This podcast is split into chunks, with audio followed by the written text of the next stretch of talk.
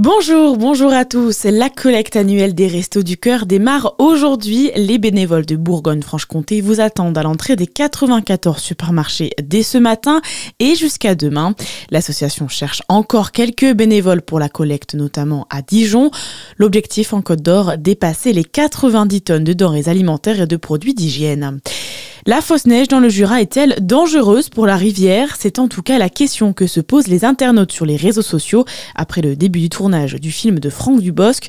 Les utilisateurs de Facebook craignent que du polystyrène se déverse dans l'eau du département. En réponse, l'équipe de production affirme qu'il s'agit de cellulose bio, une sorte de papier biodégradable qui peut mettre près d'un mois à disparaître. L'OFB du département a tranché, il n'y a aucun risque environnemental pour la rivière. Attention, les gares de Saône-et-Loire fermées en novembre prochain, annoncière du réseau SNCF. Il s'agit de celles de Creusot, Monceau et Montchanin. En cause, le TGV Paris-Lyon est en travaux pendant 4 jours. Les TGV circulants emprunteront la ligne classique avec un allongement important du temps de trajet. Ces temps de parcours seront multipliés par deux. Dans l'actualité également, 6 euros de plus par mois, voilà de combien vont augmenter les loyers des logements étudiants dès l'année prochaine. Une augmentation qui permettra de rénover les cités U insalubres, selon le Centre national des œuvres universitaires scolaires.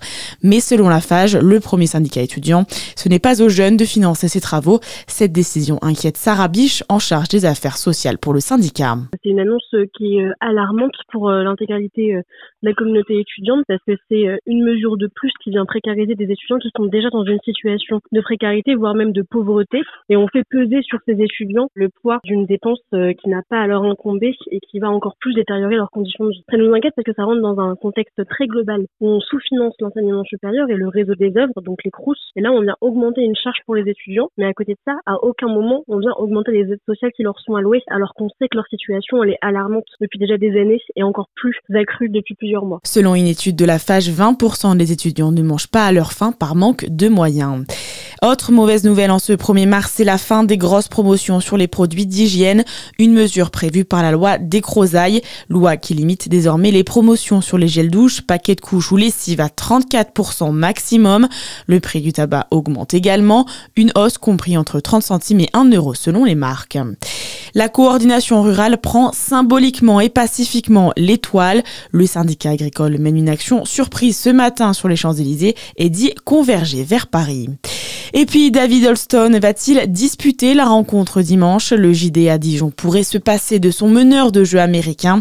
Selon les entraîneurs, le basketteur ne serait toujours pas remis de son choc contre Nancy en début février. Les joueurs de Côte d'Or reprennent le championnat contre l'Asvel de Lyon dimanche. À suivre votre météo sur Fréquence Plus.